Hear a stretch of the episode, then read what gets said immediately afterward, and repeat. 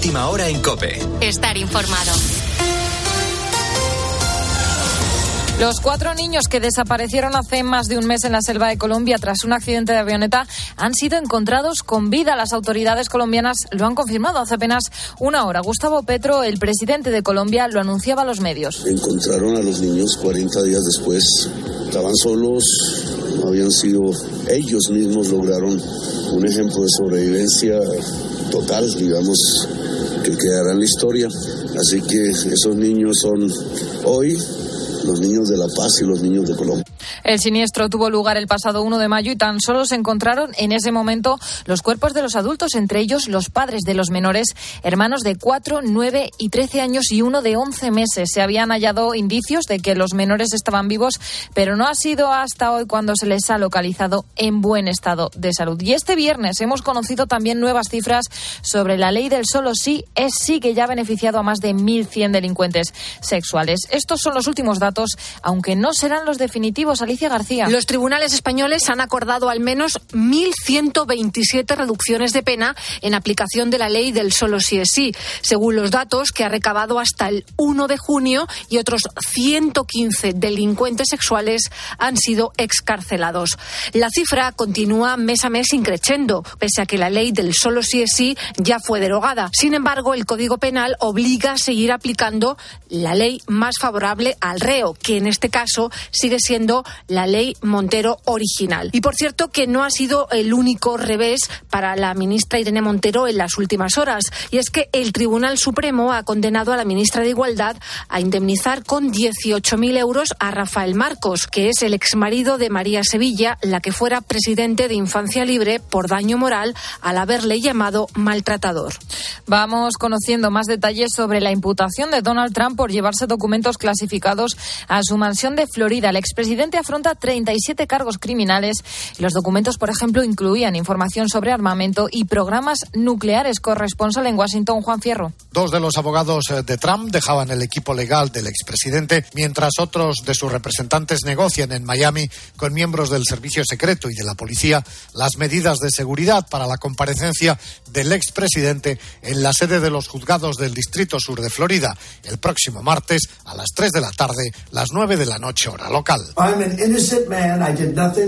Soy un hombre inocente, no he hecho nada malo, decía Trump en su red social tras conocer su procesamiento. Se llama interferencia electoral, insistía el expresidente. Tratan de destruir una reputación para ganar unas elecciones. En las últimas horas se ha conocido además que otra persona, un exfuncionario de la Casa Blanca y en la actualidad ayudante del expresidente, también ha sido procesado por el caso de los documentos clasificados. Con la fuerza de ABC. Cope, estar informado. Y hoy sábado tenemos final de Champions, Guillermo Díaz. Precisamente a las 9 de la noche en el estadio Ataturk de Estambul, el Manchester City de Guardiola buscará su primera Champions League. Su rival será el Inter de Milán, que intentará ganar su tercera Copa de Europa. Pep Guardiola sobre lo que significa una victoria. No lo comparto, pero entiendo que todo lo que hemos hecho, que ha sido mucho, muy bueno en muchos años, dará sentido si ganamos esta competición y si no ganamos no dará sentido. Es un poco injusto, pero tenemos que aceptarlo, es así. Sabemos que tenemos que ganar. Queremos ganar sí o sí. En el mercado de fichajes, el Real Madrid ha hecho oficial la incorporación de Fran García. La Real Sociedad, por su parte, ha contratado a Jamari Traoré, proveniente del fútbol francés. El Valencia ha hecho uso de la opción de compra por el defensa turco Oskakar y Osasuna ha contratado a Alejandro Catena. Y en tenis, el rival de Djokovic en la final del Roland Garros será mañana el noruego Casper Ruud, que se clasifica tras vencer a Alexander Zverev. Continúas en COPE, te quedas escuchando la noche con Rosa Rosado. Cope, estar informado.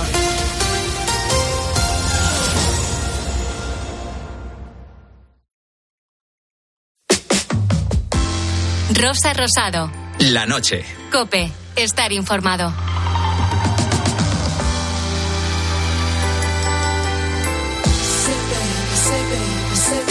What you doing?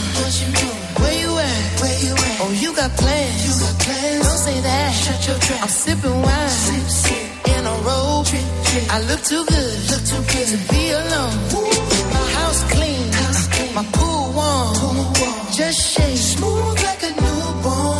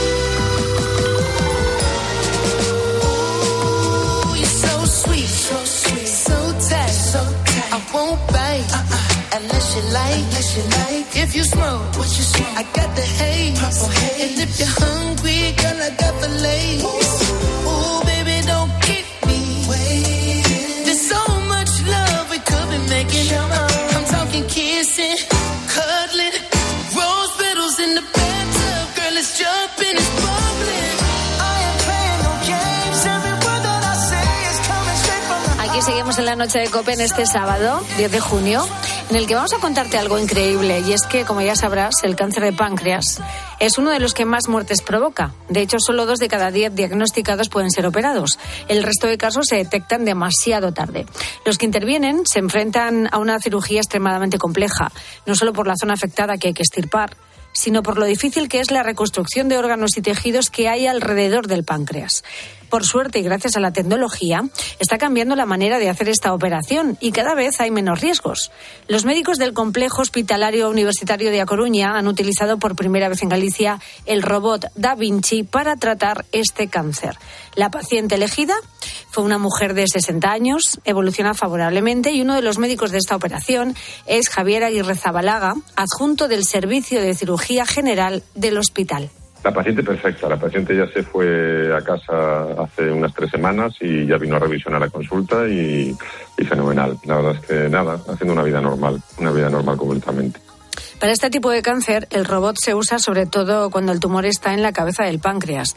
Estos suelen ser los más complicados porque es cuando el órgano toca el intestino delgado. Poco a poco, los centros lo están empezando a utilizar para este tipo de intervenciones, pero solo en unos pocos pacientes. Ya hay, gente que ya lo hace hace tiempo, hay gente que lo hacía por laparoscopia, hay gente que lo hacía por robótica y que tiene series largas, pero no es frecuente. Es decir, es una cirugía que sigue siendo todavía que se hace en pocos centros por la complejidad que tiene. Para operar otros tipos de cáncer, su uso es más común. De hecho, en el Hospital de A Coruña ya han operado con la ayuda de Da Vinci 337 veces. Se suele usar para tumores de colon, de recto, de estómago, prácticamente para todas las operaciones oncológicas relacionadas con el sistema digestivo. Se incorporó al hospital en octubre del. Nosotros empezamos en octubre del 2021 y lo que hemos hecho es un uso progresivo, empezando por cirugías más sencillas y hemos utilizado en, dentro de la especialidad en todo tipo de, tumores digestivos. Y un poquito dentro de lo que es el área de vías, hígado, vías biliares y páncreas, pues esta cirugía es un poco la, cirugía, el, escalón más alto de, de, las cirugías, de la más dificultad. El uso de este robot tiene muchas ventajas en comparación con el procedimiento tradicional. Una de ellas es la visión. Cuando se opera con una cirugía abierta, el campo de visión son los ojos del cirujano. Sin embargo, con el robot se multiplica por 10. Con lo cual somos capaces de ver vasos mucho más pequeños y verlos antes que por cirugía abierta ni los percibes y al cortarlos pues te van a sangrar un poquito y esa suma de sangrados pues, pues es muchos sangrados. Entonces lo primero es que conseguimos una, visión muy, con un campo de ampliación por 10. El propio cirujano es quien maneja la cámara del robot en todo momento. Desde el mando la dirige a la zona que quiere observar y puede fijarla para que no se mueva. Algo fundamental en este tipo de operaciones por si acaso en algún momento hay algún temblor de manos tú como cirujano en un momento dado, si tienes un sangrado, un problema, el, te pones nervioso y, puedes temblar, puedes tener un temblor pequeño y el robot te lo quita, con lo cual ante un, un previsto eh, vas a poder trabajar con mucha más seguridad. Hoy celebramos que por primera vez se ha utilizado el Da Vinci en Galicia para una operación de cáncer de páncreas, aunque según el doctor Aguirre Zabalaga será la primera de muchas seguiremos seleccionando bien los casos, los casos más sencillos que nos permitan eso, la seguridad del paciente, poder seguir avanzando y es como todo en la vida, según vas adquiriendo experiencia y haciendo más casos, cada vez puedes hacer más. Esta ha sido la primera, pero efectivamente lo que queremos es incorporar este, esta técnica a nuestra vida diaria en el futuro. Desde luego, un avance de la tecnología que es un enorme paso adelante para la medicina. Escuchas la noche. Con Rosa Rosado. Cope, estar informado. Nueva York se está hundiendo por el peso de sus edificios. ¿Cómo te quedas? Esto está siendo progresivo, no hay riesgo por el momento, pero hay que estar alerta porque hay patrón común en el suelo donde se asienta la coincidencia, como he dicho, de zonas de bajo relieve, que tengan en el subsuelo sedimentos sin consolidar, sobre todo arcilla. También en zonas pues con climas que suelen tener sequías prolongadas. ¿Y esto qué condiciona? Esto condiciona sobre todo una explotación muy intensiva de los acuíferos que hay debajo. El sacar el agua de los acuíferos de manera extensiva eh, produce una compactación del terreno. Ese agua eh, deja los poros libres de los sedimentos y esos sedimentos se van compactando poco a poco. Enseguida escuchamos a Rosa María Mateo, que es profesora de investigación del Instituto Geológico y Minero de España. Y hoy también estamos hablando de la misofonía, que son esos sonidos cotidianos que hacemos las personas, que no nos damos cuenta que estamos molestando a los demás y que, bueno, pues de todos esos ruidos y sonidos que emitimos, estamos hablando esta noche. Y efectivamente, Rosa, en nuestro lugar de trabajo, cuando necesitamos concentración y tenemos un ruido que nos desquicia, no lo podemos soportar. Pues mira, yo soy conductor de autobús aquí de Málaga, Miguel, y la verdad uno de los soniditos que más me ponen de los nervios, que más de una vez he tenido que llamar la atención, es el típico o la típica que va comiéndose un chicle y va haciendo cada 3-4 segundos una pompita. Ploc, ploc, ploc como si fuera una gota dándote en la frente. Ni ve semáforo, ni ve nada. Vamos, eso me pone de los nervios. Hemos hablado de masticar, pero no de las pompitas del chicle, ¿eh? Yo no he comido un chicle en mi vida. ¿No has comido nunca un chicle de verdad? Te doy mi palabra, Qué no. fuerte, me dan asco. ¿Qué dices? Es que me das con la gente que lo come y pienso, pues no voy a hacer lo mismo. Ruidos y sonidos que emiten los demás que nos molestan y nos sacan de quicio. Cuéntanos. En el Facebook del programa La Noche de Rosa Rosado, en nuestro Twitter, arroba la noche guion bajo rosado, y notas de voz al WhatsApp del programa, el 687089770. Rosa Rosado. La noche.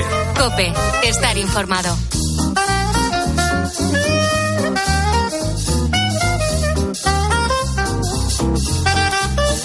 Aquí estamos en la noche de Cope ya con mi querido cómico manchego, Agustín Durán. Buenísimas noches. ¿Qué pasa, Rosa Rebonica? ¿Cómo estás? Pues muy bien, un honor tenerte aquí cara a cara. Qué gusto. Sí, es que ya sabes, esta semana lo de los cara a cara está de moda, ¿eh? Eso se lleva. Oye, ya ves tú que Pedro Sánchez le ha propuesto a Feijó hacer seis debates cara a cara antes de las elecciones, ¿no? Poco me parecen, ¿sabes? Yo haría seis, pero al día, ¿eh? Madre mía, qué hartura, qué cansinez, la leche. Oye, pues nos queda un mes y medio para las elecciones todavía, ¿eh? Sí, sí. Fíjate que, que los tiempos avanzan, las tecnologías cambian, pero los debates electorales siguen siendo iguales que hace 40 años, ¿no? Sí. Eh, ¿Por qué no se moderniza eso un poco? Yo, yo y por sé. ejemplo, ¿tú qué propondrías para darles más eh, vistosidad? yo qué sé, pues que hagan combates de boxeo, ¿no? O ya, ya verás cómo no iban a querer hacer seis. O, o que jueguen a eso. ¿Sabes? que ¿Has visto alguna vez el juego ese que se tira un queso rodando por la montaña? Y tienen que cogerlo. Sí, que Sí. por el lomo y, que, y va- y se caen todos, ¿sabes? Que van rodando. Pues yo votaría, yo votaría que cogiera ese queso. O que concursaran en humor amarillo, yo qué sé. Eso me gusta a mí. Claro, algo que haga más atractivos los debates estos, que, es que son más osos que un bocadillo de arroz blanco, ¿sabes? Que se, o que se peguen tartazos en la cara. Yo qué sé, espectáculo, modernidad. Espectáculo es el que nos van a dar. Sí. Bueno, eh, dejemos a los políticos aparcados, que ya bastante ración vamos a tener en los próximos días y semanas. Oye, por cierto, hoy estamos hablando con los oyentes de, de los ruidos que nos molestan. Sí, ya he escuchado algo. Soy muy delicadito, ¿no? ¿Por? Hombre, yo, yo, yo es que no sé, yo es que no hago ruido de que no, roncar seguro. No, hombre, comer no hago ruido, que habéis hablado de ellos. Porque Sí. yo, claro, yo, yo como estoy comiendo siempre y como tanto, pues he perfeccionado el masticamiento. Entonces, yo como, eh, yo, al comer soy como un coche eléctrico. ¿Has visto que hacen menos ruidos que la explosión de una pompa, no? Pues así como yo, con silenciador, Ah, ¿sabes? mira, sí, sí. Hombre, digo yo que algún ruido harás. Que Que aquí ya nos has contado una vez que roncas como un tractor viejo arrancado. Eh, Sí, roncar ronco. Y bien roncado, pero yo no me entero. Ah, mira, Claro, esa suerte tienes.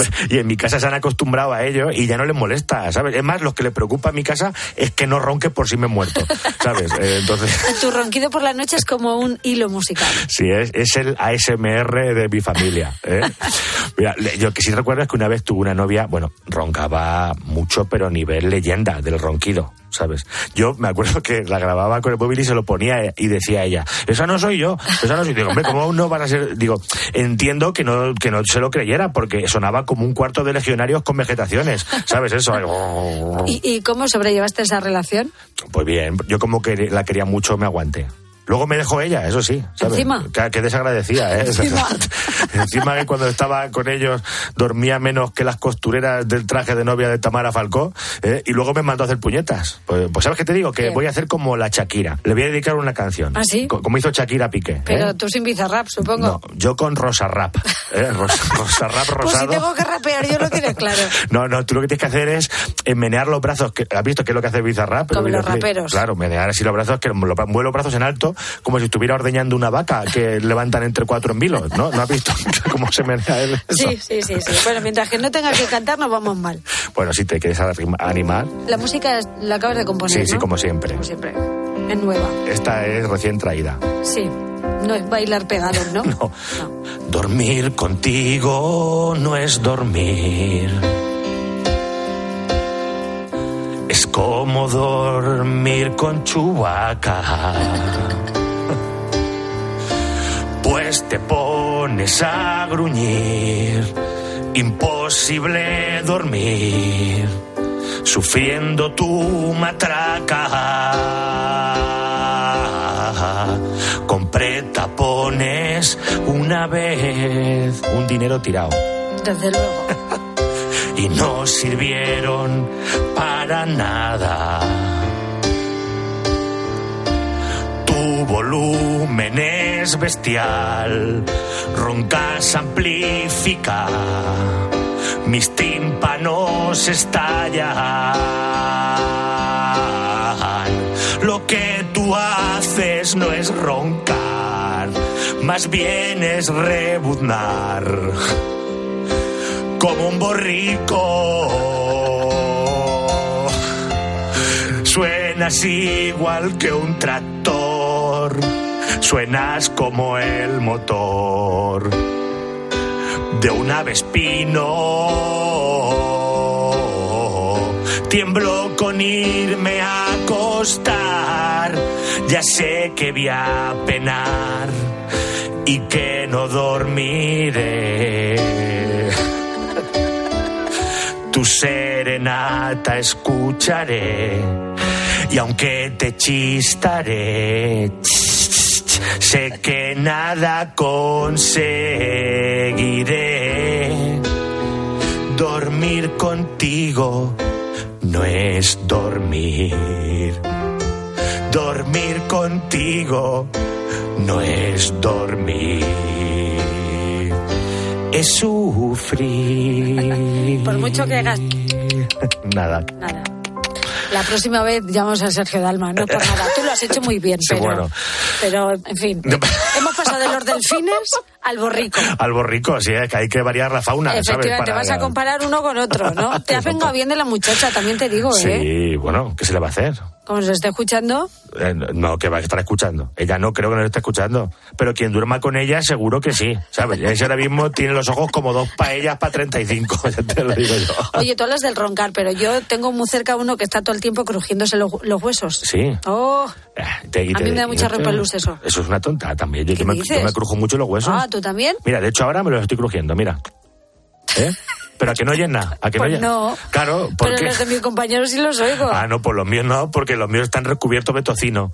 Entonces, aunque me tronche el, el hueso por la mitad, no suena, ¿sabes? Yo estoy insonorizado, lo tengo. No, no, pero vamos, claro. ¿Sabes un ruido que suele molestar a la gente y que a mí me hace mucha gracia? Bueno, es que eh, Agustín va a contracorriente. A ver, Juan. El de sorber la bebida, ¿eh? Es que a mí me encanta O eso. sea, que- vaya aficiones que tienes, ¿eh? Te lo prometo. No, ¿no te produce risa? Pues, ya, pues no, pues no. a mí, es que mi a mí también es que me recuerda a mi abuela. Mi abuela cuando comía sopa sorbía, pero muchísimo, ¿sabes? Ahí, sorbía tanto que a veces se le levantaba el mantel de la mesa y todo, ¿sabes? Eh, vamos, a veces se le pegaba la cucharilla en, en el cielo de la boca. Y decía, y decía, es que con los dientes postizos no puedo sorber bien, ¿sabes? Y, y nosotros lo que hacíamos para que ella se sintiera mejor, toda mi familia era, era ponernos a sorber todos allí comiendo ahí, mi padre, mi tío allí, mi Ya. hermano, todos haciendo lo mismo. O sea, que lo tuyo viene de familia sí, también, sí, ¿no? sí, total. No eres ¿sabes? el único que está así un poco tocado, ¿no? No, no, no. Es probable, de hecho, que yo sea el que mejor está, ¿sabes?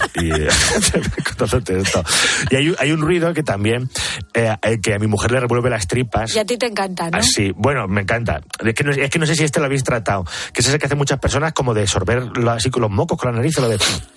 Que es como, ¿sabes? Que, además hay veces que notas que hay berberecho que baja, ¿no? En ascensor al estómago. Por que hace- favor, qué asco, Agustín. a ver, que es que hay, hay personas que, que hacen esto y de verdad, a lo mejor no saben que existen los pañuelos, los clines, el papel del váter, que eso está para sonarse los mocos, Sí. la- yo- las servilletas de la cocina, lo que sea, pero sorbérselos, autogestionarse tus mocos, yo es que no, le veo el atractivo, de verdad, ¿sabes? Para adentro, para Para adentro. adentro, claro. para adentro, Sí, para adentro. sí, Pero bueno, es un tema que, que no sé yo qué hemos hecho para merecer esto, hablar a estas horas de, de ¿Habéis- los mocos. habéis hablado de ruidos molestos, eh, ruidos asquerosos, Sí. pues hay que contarlo todo. Todo, todo. O sea, no se puede engañar a la audiencia silenciando según qué ruidos. Pues tienes ¿eh? razón.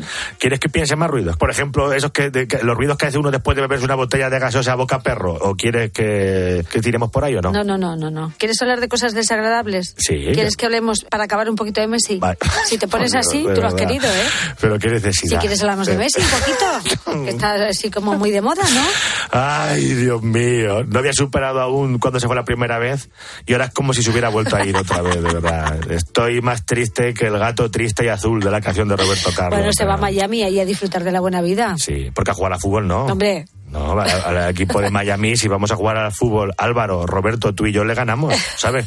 Son, son más malos que la carne de pescuezo. Ya, o sea, que sí, que sí, que lo has dicho bien. Se va allí a vivir, no a jugar a al vivir. fútbol. A mí lo que me ha, me ha sorprendido de toda esta historia es que ha rechazado una oferta de un billón y medio de euros por jugar tres años en Arabia Saudí. Un billón con B, con B de burro. Ya, ya, sí. No sé, pero bueno, es que tampoco tiene que tener la cuenta del banco como tú y como yo, ¿sabes? Ya, tienes razón. ¿Sabes? No es lo mismo decir que no a un billón cuando ya tienes un par de ellos en el banco. banco, claro.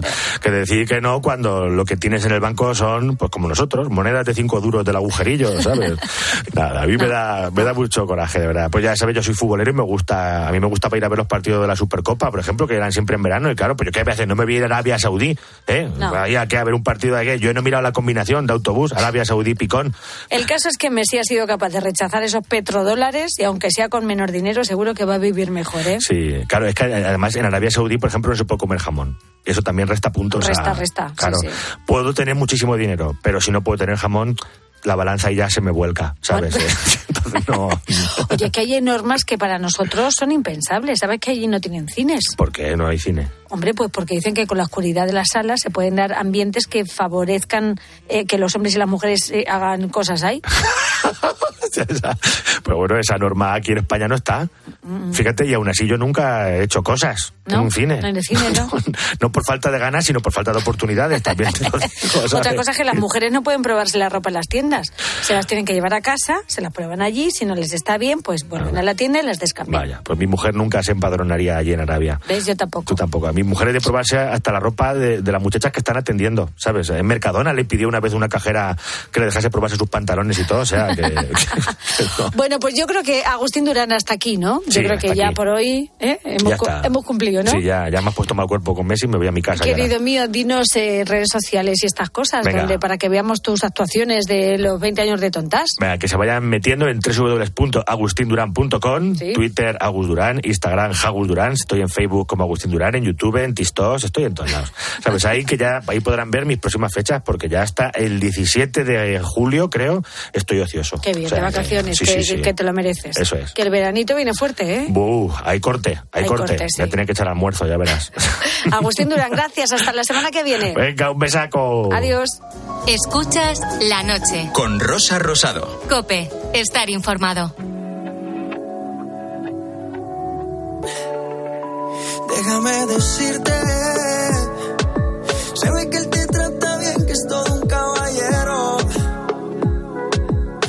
eso no cambiará que yo llegué primero. Sé que te va a bien, pero no te quiere como yo te quiero. Puede que no te haga falta nada,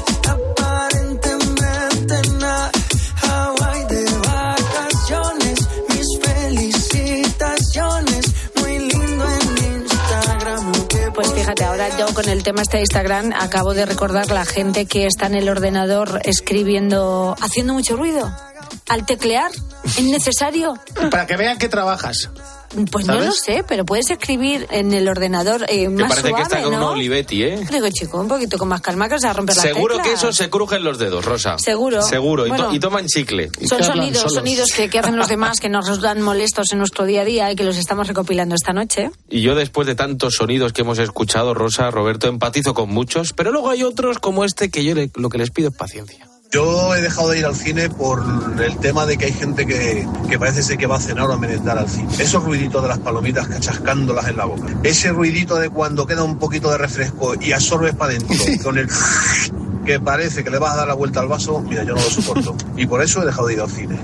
No me extraña, ¿eh? Tampoco es eso. Pero yo no entiendo la manía de por qué tenemos que comer mm, Unas en el cine. palomitas, ¿Pero hombre, por qué? Porque sí, porque te entretiene, joder. Al cine se va a disfrutar y cada uno disfruta como quiere, evidentemente. No te vas a poner ahí a hacer un montón de ruido. con Pero, unas palomitas. pero, pero si, si cenan hasta nachos, que hay una peste en el cine que te mareas. Con, con, con el, Con el queso. Con las salsas y todo eso, ¿nos Hay- hemos vuelto locos? Hay cubos de palomitas que no te dejan ver los 20 primeros minutos de película. Sí, sí, sí, Hasta sí. que empieza a bajar un poquito, entonces ya ves, ah, la carne, ah, si la hace menganito. Pero que yo lo de las palomitas vale, pero ya los nachos y esas cosas, esas guarradas, hombre, que la ¿no? gente saca el bocata de chorizo, por favor, que el chorizo huele mucho en el cine. El eructo luego. Hay que cortarse un poco con estas También cosas. es un sonido, también es un Bueno, sonido. pues de sonido seguimos hablando porque, claro, ¿qué trauma tienen que tener algunas personas con esos sonidos que son incapaces de hacer su día a día si lo escuchan? Yo no puedo con el sonido de las pipas. Desde que soy Mm. chofer lo odio. Lo odio porque hay veces que te levantas y están todas en el suelo.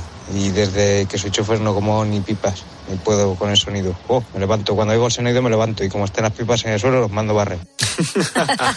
Es verdad que puede resultar molesto el, el este de, de- ¿no? Yo lo veo, Sobre todo la veo- gente que no sabe comerlas, ¿eh? Lo veo demasiado trabajo, exacto, Álvaro, lo has dado en el clavo. Veo demasiado trabajo para la mierda que te comes. O sea, a mí siempre la pipa muchas veces se me cae, muchas veces me como la mitad, muchas veces me como un trozo de cáscara.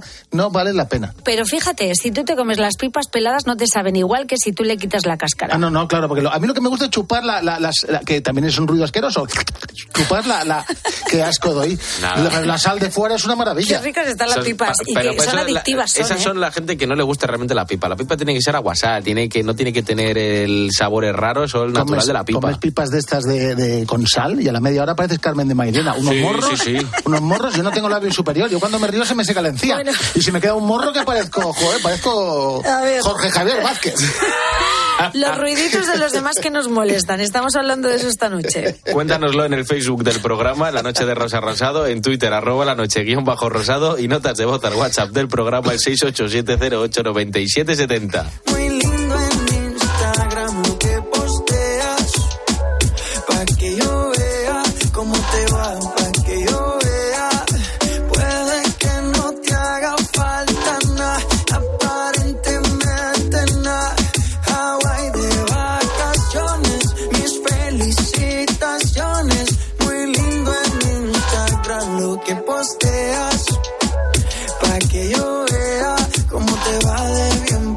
Haces mal. Porque el amor no se compra con nada. Miéntele a todos tus seguidores. Síguenos en Twitter en arroba cope y en facebook.com barra cope.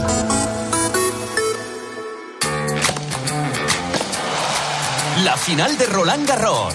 rosquita arriba!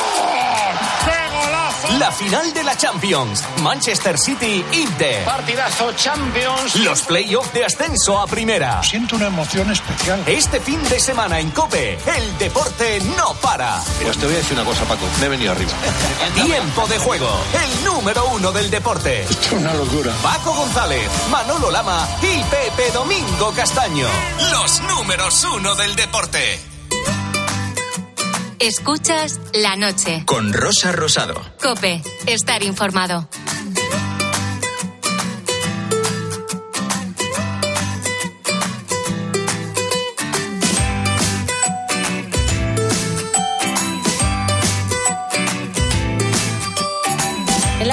También nos gusta contarte esas historias que más nos han llamado la atención y desde luego esta noticia no es de las que pasan desapercibidas, Álvaro. Por favor, no os alarméis, ¿eh? Que no cunda el pánico. Nueva York se está hundiendo. Y tú te preguntarás, ¿por qué? ¿Por qué? Pues porque el peso de sus edificios está provocando que el suelo vaya cediendo a una velocidad de 1 o 2 milímetros al año. Se producen en zonas bajas, que no tengan relieve, que no sean montañosas, y donde el sustrato geológico está constituido, como bien has dicho anteriormente, por materiales muy sueltos y que son fáciles de consolidar. Y el ejemplo más significativo son las arcillas. Las arcillas son materiales que se pueden compactar con facilidad. Claro, si tú le pones mucho peso encima, pues lógicamente el terreno se va hundiendo de forma progresiva. Claro, pero ¿cómo no se van a hundir con lo altísimos que son los edificios, con tantísimos pisos como tienen? Y con lo gordos que están los americanos. ¿eh? Bueno, el ascensor lo que pesa también. Acabamos de escuchar a Rosa María Mateos, que es profesora de investigación del Instituto Geológico y Minero de España. Claro, lo de Nueva York ha ocurrido siempre, no es algo nuevo, pero ahora hay nuevas técnicas para detectar tanto los hundimientos como los levantamientos también de la Tierra que se pueden medir. Las secuelas no se van a percibir de un día para otro, uno o dos milímetros al año no es nada, pero si sigue evolucionando así pueden surgir nuevos problemas.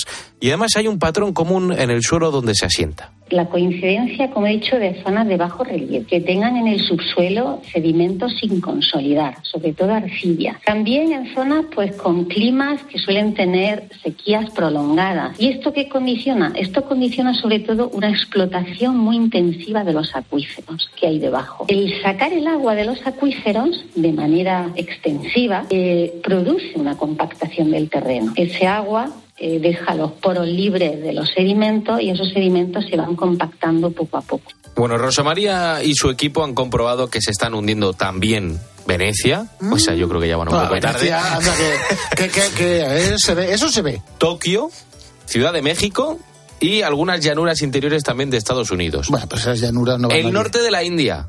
Claro, con, con el Himalaya y todo eso, es normal que se hunda. Y también la zona este de China. Pero ojo que Yakarta se lleva la palma. Pero como bien dices, el problema más gordo a escala global está en Indonesia, sobre todo en su capital, en Yakarta, donde eh, estamos detectando problemas de subsidencia, es decir, de hundimiento progresivo del terreno de 28 centímetros, no milímetros, Oh. sino centímetros al año. Bueno. Fíjate, había una, una señora que vivía en un segundo y ahora está en el sótano. Sí, y ahora tiene salida, tiene salida directa al mar ahí en Yakarta. Bueno, es tan grave su hundimiento que el propio gobierno de, de Yakarta se plantea trasladar la capital a una isla que está al lado, que es la isla de Borneo. Y estamos hablando de un problema a nivel mundial. Podría ser un proceso que afecte a finales de siglo a un 20% de la población mundial y e incluso que suponga unos costes económicos en torno al 12% del PIB mundial. O sea que no estamos hablando de una cosa insignificante, sino de algo muy, muy, muy representativo. Claro, los ciudadanos no se percatan de este movimiento porque es mínimo, la verdad. Pero fíjate, si se hunde la tierra y a la vez sube el nivel del mar, como es lógica, ¿no? Las inundaciones podrían ser mucho más acusadas en los próximos años. A ver, de momento estamos hablando de lugares que nos pillan muy lejos. Sí, sí. Eh, Pero en España esto puede pasar. Pues no nos libramos. Ojo, Murcia. Es por la explotación intensiva de aguas subterráneas que allí afectan sobre todo a la cuenca del Orca. Y además algunas casas que parecen con, con incluso grietas. Tenemos el, el caso más extremo de Europa, que es, que es la- la- el Valle del Guadalentín, el Lorca, en Murcia. Ahí estamos ya detectando subsidencias de 15 centímetros al año, o sea, de 150 milímetros al año. Es muchísimo. Cuando en Lorca compras un piso te dan las llaves y unos manguitos. Oye, poca broma, a mí esto me asusta. No, ¿eh? claro que me asusta. Hombre. Hombre, lo digo en broma, pero claro que asusta. La solución, porque no todo iban a ser malas, eh, malas cosas, pasa mal. por dispersar la población y llevarlas a lugares con un sustrato geológico, es decir, con un suelo más adecuado, más firme, que no sea arcilla. ¿no? Díselo tú a los murcianos. Eso es, es un problema. Ahora. Claro, que este problema que se une además al cambio climático y que sobre todo afecta no a España sino a- al continente asiático, pues, pues eso que nos llevamos. Así que lo de Nueva York eh, se une también a lo de Yakarta y a lo de Murcia. Ojo, Caramba. ojo cuidado con los que viven ahí, ¿eh? Oye, muy tranquila no me dejas, ¿eh, Álvaro Saez? Sí, pero Madrid va a tener playa, cuidado. Ojito que, bueno, seguiremos vale. muy pendientes Muy de esto. Rosa Rosado. La noche. Cope. Estar informado.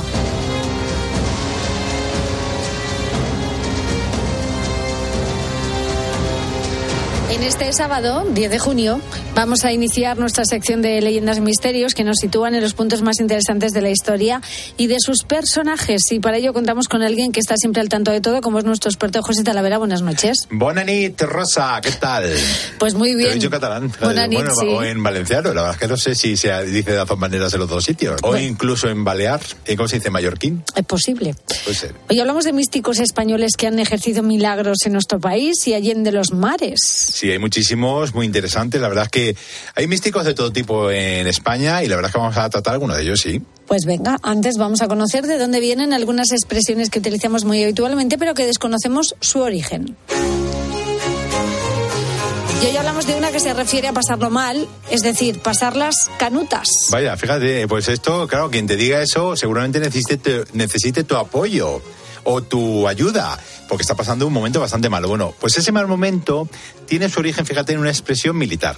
Porque el término viene del documento que se les daba a los soldados recién licenciados tras cumplir el periodo de servicio militar obligatorio que se llamaba canuta. Mm. Era el documento. Porque antiguamente iba enrollado en un cilindro, en un canuto, ¿sabes?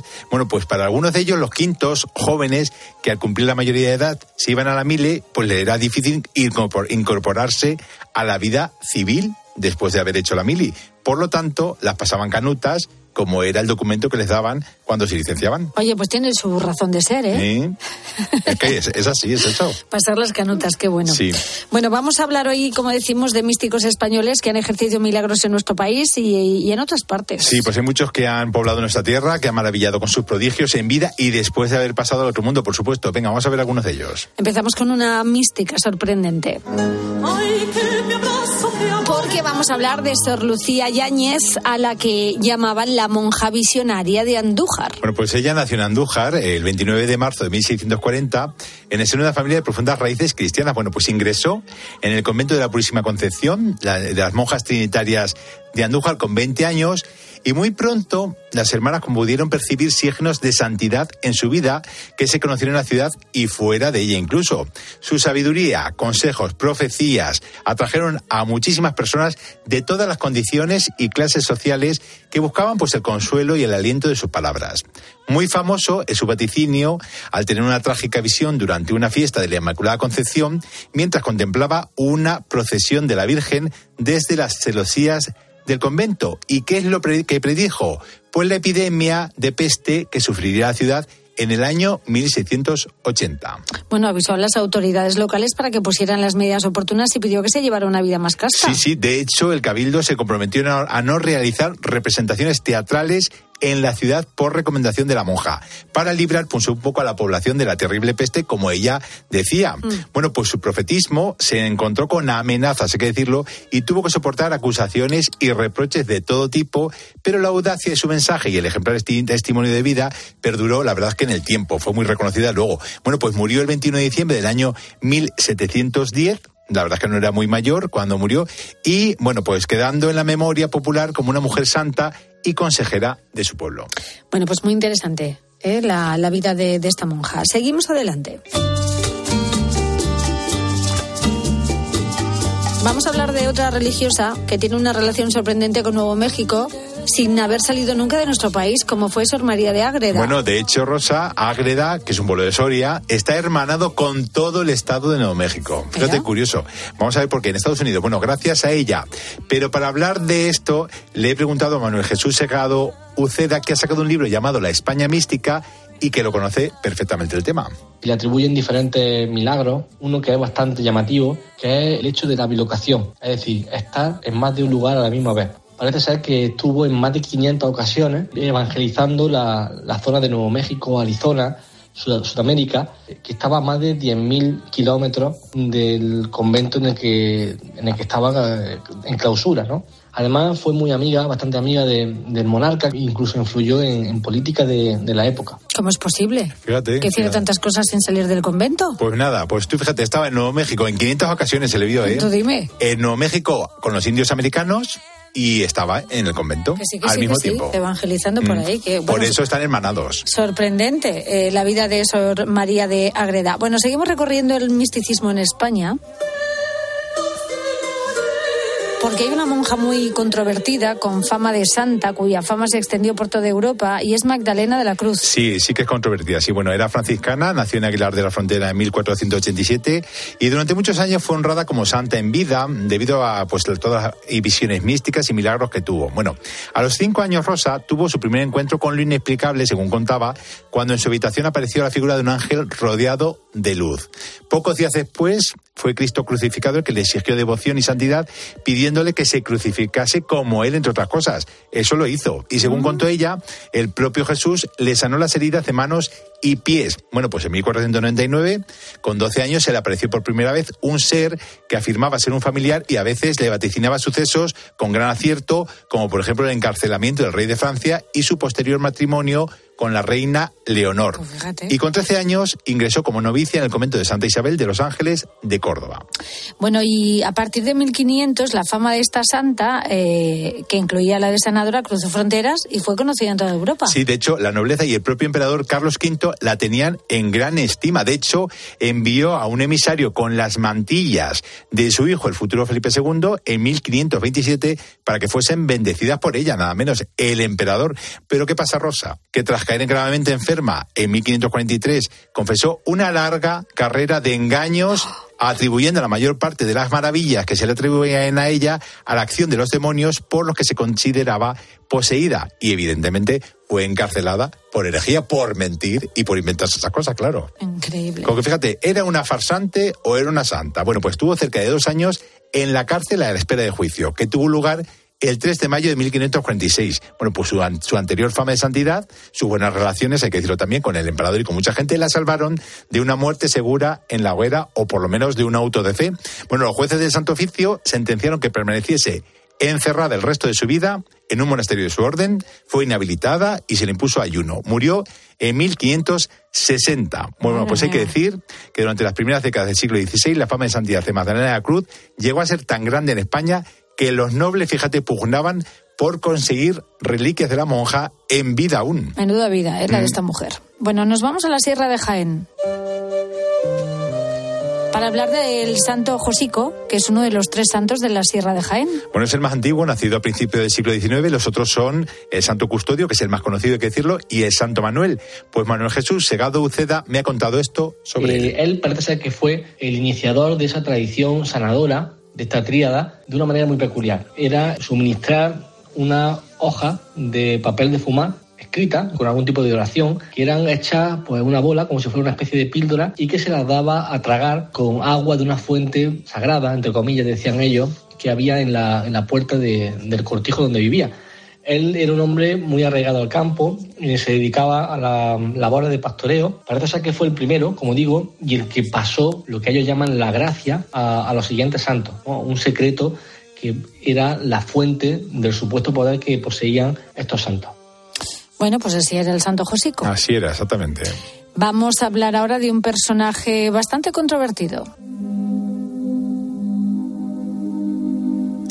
Hablamos ahora de uno de los místicos, eh, como decimos, más controvertidos y, de los prodigios a su muerte. Hablamos de San Juan de la Cruz. Sí, Rosa, por cierto, yo hablo en mi libro, Toledo Sagrado y Misterioso, de él, eh, porque él estuvo en Oropesa, en Toledo. Y por cierto, voy a mandar un beso muy grande, y voy a aprovechar para mandarle un beso muy grande a Carmen Lomana y a Cristina López Cristín, que el otro día estuvieron hablando porque dijo Carmen que se estaba leyendo mi libro pues nada, ya sabe algo sobre él. Muy bien. Un beso muy grande. Bueno, pues tengo que decir que eso se lo hemos preguntado a Manuel Jesús y ha contado esto. San Juan de la Cruz es uno de los personajes más interesantes que, que tenemos dentro de la mística, y no solo por, por los, sus escritos ¿no? y por su enseñanza, sino por su vida. En el caso de, de los prodigios eh, tras su muerte, por ejemplo, eh, él murió de erisipela, que es un tipo de infección en la piel. Parece ser que cuando murió, a pesar de que tenía todo el cuerpo eh, cubierto de llaga a causa de, la enfermedad, la habitación y el cuerpo de, de ya difunto fraile comenzó a despedir un, un olor a flores, a rosas concretamente. Fíjate. Qué curioso, ¿eh? Sí, bueno, eso se llama osmogénesis, tengo que decirlo. Ah, bueno. Y luego también, aparte de esto, también digamos que desprendía como luz. O sea, digamos que esos son los dos eh, prodigios a la muerte de San Juan de la Cruz. Bueno, su vida siempre ha sido muy interesante, su vida y su muerte. Mucho. Y nunca dijo de dónde procedía, que tengo que decirlo. Porque pensaban que era el origen judío y entonces él nunca quiso decirlo por si acaso pues acababa con la, en la Inquisición o algo eso. Bueno, conocemos ahora en un minuto de cultura la vida milagrosa, misterios más llamativos de alguno de los personajes, momentos o lugares más importantes de la historia. Y nos vamos a Brasil porque se ha hablado en ocasiones sobre un extraño barco del Imperio Romano en ese país. ¿Cómo es posible? Pues en Brasil nada menos. Imagínate, ¿cómo es posible exactamente que en 1982 el arqueólogo Robert Max, eh, que es un conocido caza, cazatesoros, pues anunció que había encontrado los restos de unas 200 ánforas romanas a 30 metros de profundidad en la bahía de Guanabara, que está cerca de Río de Janeiro. Se dice que las ánforas son auténticas, que están datadas en el siglo II. Ma- eh, Mars está convencido de que pertenecen a un barco romano que se perdió navegando y terminó, fíjate, en las costas de Brasil. Qué curioso. Que eso estaba completamente desconocido. Entonces, claro, de ser cierto, sería un acontecimiento extraordinario porque significaría que los romanos llegaron a América, aunque sea por casualidad, 1300 años antes que Cristóbal Colón y los exploradores portugueses que anexionaron Brasil.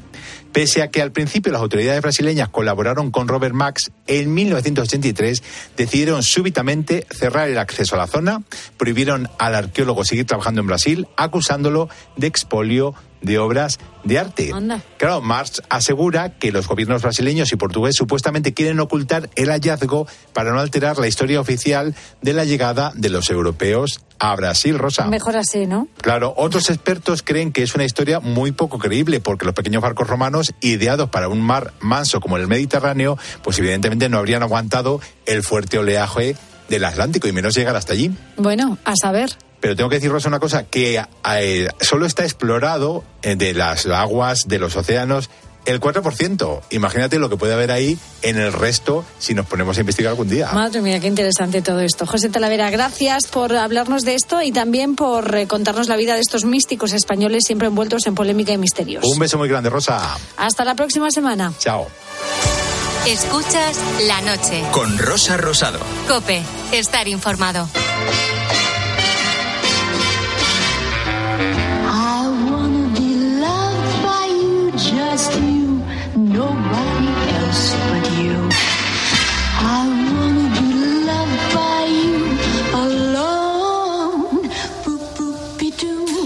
Vamos al cine con nuestro crítico favorito Juan Orellana. Buenas noches. Muy buenas noches, Rosa. ¿Cómo viene la cosa esta semana? Pues muy variada. Bueno, para empezar me gusta porque tenemos una de Robert De Niro y se titula Todo sobre mi padre. Mis padres nos invitan a la casa de verano para celebrar el 4 de julio. No puedo dejar a mi padre. Es el primer verano desde que se nos fue tu madre. Pues nos lo llevamos. No, mejor que no. Bueno, un Robert De Niro al que le sigue gustando hacer comedia por lo que veo, Juan. Sí, es una familia italoamericana. El protagonista es el hijo de Robert De Niro y empieza a salir con una típica chica americana. El padre tiene una cadena de hoteles, la madre es senadora y entonces resulta que este matrimonio americano invita al futuro yerno, Yerno. y a su padre A la pasar un- el puente del 4 de julio en una casa que tiene en el campo maravilloso. Y entonces Robert De Niro va ahí un poquito con la intención de boicotear esa relación. O sea que no está mal. A mí me va a gustar, ya te lo digo. Nos acercamos ahora a la Primera Guerra Mundial con el estreno de la película Padre y Soldado. ¿Cómo se sale de aquí?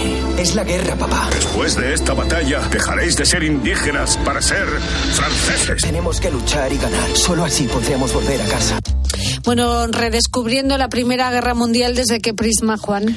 Pues mira, el ingrediente fundamental es el actor Omar Sy. ¿Te acuerdas? Intocable. Sí. Bueno, él es un africano de Senegal que vive ahí con el ganado. Eh, estamos en los años de la Guerra Mundial. Francia se queda sin soldados y entonces tiene que recurrir a sus colonos. ¿no? A los africanos. Mm. africanos. Y entonces alistan al hijo de Omar Sy y él, que le parece que es muy joven, decide alistarse también para ir a la guerra y proteger a su hijo. Volvemos aquí a otra película que trata de lo mismo, de las relaciones padre-hijo en el contexto duro de la guerra y está muy bien. Bueno, y una mujer sola frente a toda una multinacional dedicada a la energía nuclear se convierte en un blanco fácil. Cuidado, este juego es muy serio. Pero me violaron. ¿Cree que pudo inventárselo todo? No se dejarán manejar por una mujer. Pasa usted de víctima a ser sospechosa. ¿No cree que esto ha durado mucho? Dígame la verdad. Bueno, una historia real que nos va a poner mal cuerpo y muy mala leche. ¿A que sí? Sí, al frente está Isabel Hooper, una veterana del cine francés. Y lo interesante, como hemos oído, bueno, es una mujer eh, jefa sindical de un gran grupo de energía nuclear que, bueno, empieza a haber indicios de que se va a hacer una operación de venta a China que perjudica los intereses de Francia.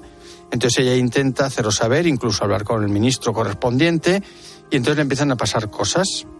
Hasta ahí todo va bien. Es un thriller político, económico, sindical, no sé cómo llamar, con un guion muy bien hecho, con unas interpretaciones muy buenas y con un final muy sorprendente. Sobre todo tratándose de un caso real, pues llama mucho más la atención. Desde luego, y bueno, me han dicho que ella está espectacular. Sí, ella es que es una gran actriz. Sin duda. Bueno, ponemos nota, profe. Vamos allá. Pues nada, a ver qué le ponemos a todo sobre mi padre de Robert De Niro. Bueno, yo me voy a quedar en un seis y medio. Vale. Padre y soldado. Un siete y medio. ¿Y un blanco fácil?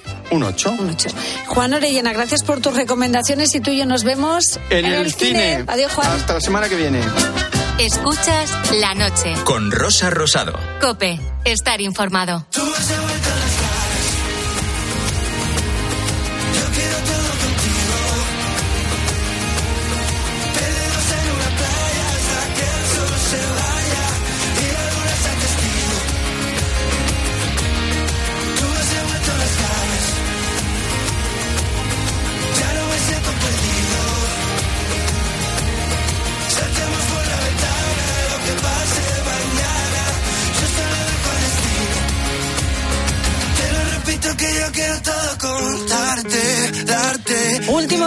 las redes sociales antes de echar el cierre del programa de hoy. Hoy la cosa va de ruidos, especialmente esos pequeños ruiditos de otros que nos molestan. Es curioso que hasta el final de- del programa prácticamente no nos haya llegado el clásico con el que coinciden todos con Rosa, ¿no? El de, el de los ronquidos. Pues para mí, lo que no soporto, pero de nunca, de toda la vida, de tener a alguien al lado y que se ponga a roncar. Bueno, para mí es superior a mis fuerzas. No puedo, ¿eh? No, no, no duermo más con esa persona. Así de sencillo. Yo Lleva no, 25 mujeres. yo no pego ojo, soy incapaz. Bueno. No pego ojo, lo siento. Gente que ronca, ronca, roncamos muy fuerte y es imposible dormir con Que no, nosotros. que yo, yo no pego ojo. ¿Y cómo, ¿Y cómo es el acto de despertar a la persona que está roncando? No, yo intento no despertarlo. Ah, no, no haces el clásico... No, eso no funciona. Sí funciona. No, no, no funciona. Pues en mi caso no funciona. Yo directamente paso al... Al, Al sofá. no, paso al, al movimiento de extender la pierna y dar una patada. Sí, lo que se La llama coz. una patada. Es que con el- Intento que no sea muy fuerte para que no se despierte, pero lo justo para que se mueva y una vez que se mueve y cambia de postura, ya no roncamos Pero ahí más. aguantas. O sea, mi mujer no aguanta ya a dormir conmigo. De momento sí. Yo he ido a vivir con un señor que es simpático. No, hombre, no, duerme en otra habitación. duerme en otra habitación, pero ya no. Y yo lo entiendo, lo entiendo. ya, yo lo llevaría mal, entiendo, pero lo en- lo haría igual, ¿eh? Yo lo entiendo. Y no- claro. nosotros normalmente dormimos con personas con las que tenemos confianza y que en un momento dado no nos importaría decirles, oye tío, eres un pesado, me molesta mucho lo que estás haciendo. Pero es que este oyente nos cuenta su dilema de si decirle algo o no a la gente por la calle cuando hacen ese ruido que pues le incordia muchísimo. Para empezar, mi hijo tenía la costumbre de chascarse los dedos. Es algo que me ponía y a lo largo de la vida me he encontrado varios de esos. Cuando es conocido le puedes decir, paras un poco guapo, pero ¿y cuando es desconocido que va en el autobús al lado tuyo y va? Pero es que a todos estos les, les pegaba guantazos. Qué barbaridad, mira, pero el roncar es inevitable. Tú le puedes decir a una persona, me molesta que ronques, pero está dormido, no lo puede evitar. Pero esto de los dedos sí. Yo tengo a Diego al lado que cuando te descuidas está ahí con los, Taca, los taca. huesos y le miro con cara asesina, es verdad. Yo entiendo a esta señora. Eso no es ni sano. Bueno, ¿y quién quiere enemigos? Terminamos ya con esto. ¿Quién quiere enemigos si puedes tener compañeros de trabajo?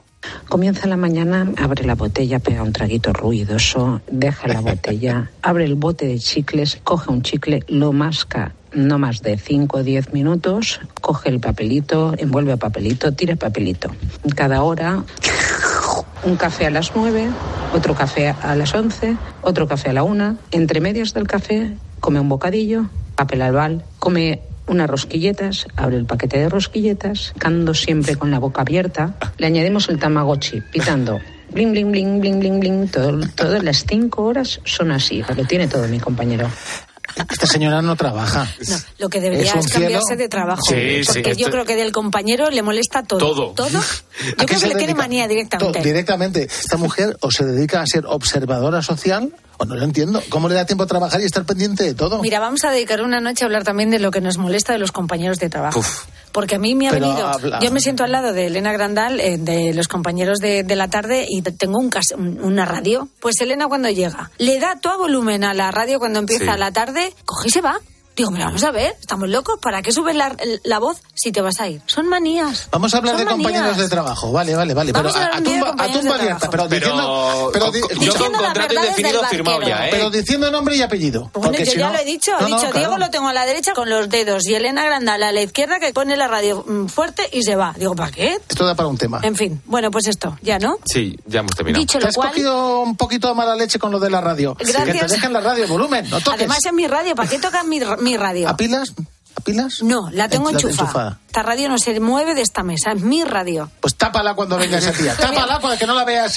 Perdona, yo tengo la grapadora con mi nombre puesto en un lado, ¿eh? Porque también Eso vuela. es- es de psicópata, ¿eh? Que nombre que no, que las cosas vuelan. Y eso a, a los malhechores les va a Los intimidar. Queridos A la amigos de gente la- que viene por las noches a robar las cosas de oficina, pues decir, Queridos no, esto es de amigos Rosa. de la noche de Cope, bienvenidos al programa favorito, Gente Rara. Sí. Hoy nos acompaña Rosa. Sí, el sí. nombre en la grapadora, primero, no sabía ya que existían grapadoras. Tengo, y, tengo y con mi con tu nombre, nombre. puesta. Sí, también confieso, ahora que no me escucha pelear Cisneros, que le robo los bolis de colores que tiene. Me gustan sus bolis y sé cuando se los deja por ahí, lo- se los quito.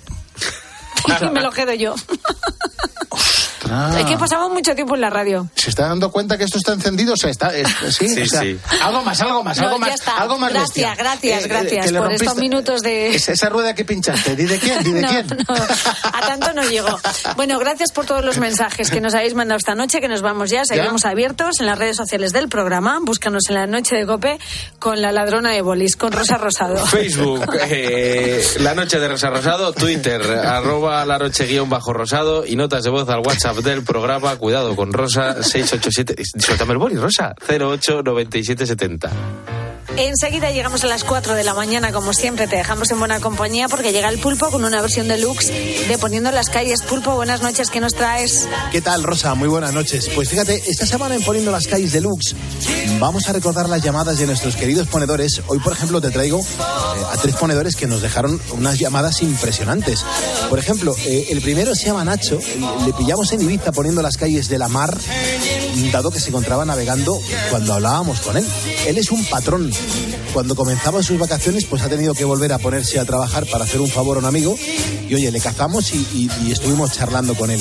También hemos hablado con Victoriano. Él es un repartidor de correos, una profesión muy cotizada el próximo mes de julio. Y hablando con él, pues pude descubrir su pasado y su precioso pasado, digamos. Y el último, es camionero, que venía de Suiza con chocolate, se llama Emilio y lo pillamos solamente a él en la carretera por Montpellier y estaba, bueno, con destino a Murcia. Historias que la radio te trae en directo en este programa de radio y que, y que te emocionan, ¿no? Y por último, que no es menos importante, las noticias más curiosas de la semana de la mano de Beatriz Calderón en el Pasan Cositas y por supuesto, pues que le vamos a dar la del pulpo a Carlos Herrera. Así que Rosa, cuando tú acabes, nosotros, los ponedores, comenzamos a levantar España. Gracias, compañero. Te oímos y te disfrutamos hasta ahora mismo. ¿Quién diría que me gustarías el mismo día en que te conocía? No pensaba que me volvería un poco loco con tu sonrisa. Bueno, en pocos minutos llegamos a las 4 de la mañana. Nosotros nos vamos ya. Eh, este es un momento en el que yo no sé si decir buenas noches o buenos días, porque claro, depende, ¿no? De, Buenas noches. de la circunstancia. ¿Es de noche o es de día? Es de noche. Es de Pues noche. entonces, buenas noches. Pero hay gente que se despierta, entonces, ¿qué le Ya son sus buenos días. Los buenos días te los da el pulpo, muy bien dados. Nosotros hoy hemos conocido un poquito mejor a De Paul, que es un chaval de 21 años que se ha hecho famoso con canciones como esta. Si te has perdido la entrevista o cualquier otro momento del programa, lo tienes en cope.es y también lo vamos a subir a las redes sociales del programa. Álvaro Sáez, gracias. Adiós, adiós. Buenas Roberto noches. Alcaraz, gracias. Muchas gracias, adiós, buenos días. Feliz fin de semana a todos y, y gracias a Marcote también. Buenas noches para todos que nos vamos a dormir. Gracias también a Mariano García y a todos por acompañarnos con vuestros mensajes y vuestra compañía. Como siempre ha sido un placer. Saludos de Rosa Rosado. Hasta la semana que viene. Sé feliz. Adiós. Una mala noche que siempre se olvida. Un beso tonto que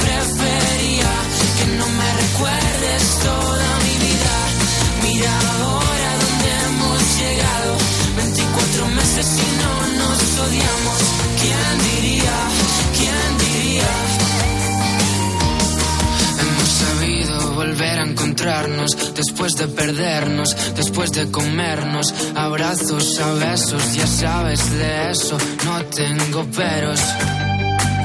¿Qué sería de mí si no fuese por ti? ¿Quién ¿Quién me diría que acabaría así?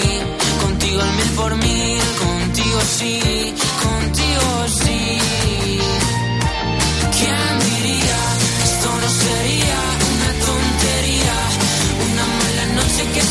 Un beso tonto que prefería que no me recuerdes toda mi vida. Mira ahora dónde hemos llegado. 24 meses y no nos odiamos. ¿Quién diría? ¿Quién diría? ¿Quién diría? ¿Quién diría? De las ocho maravillas a mí me tocaría. ¿Quién diría? ¿Quién diría? De las ocho maravillas eres la más bonita. ¿Quién diría? ¿Quién diría? De las ocho maravillas a mí me tocaría. ¿Quién diría? ¿Quién diría? De las ocho maravillas eres la más bonita. ¿Quién diría que esto no sería una tontería? Una mala noche que siempre se olvida. Escuchas la noche. Con Rosa Rosado. Cope, estar informado.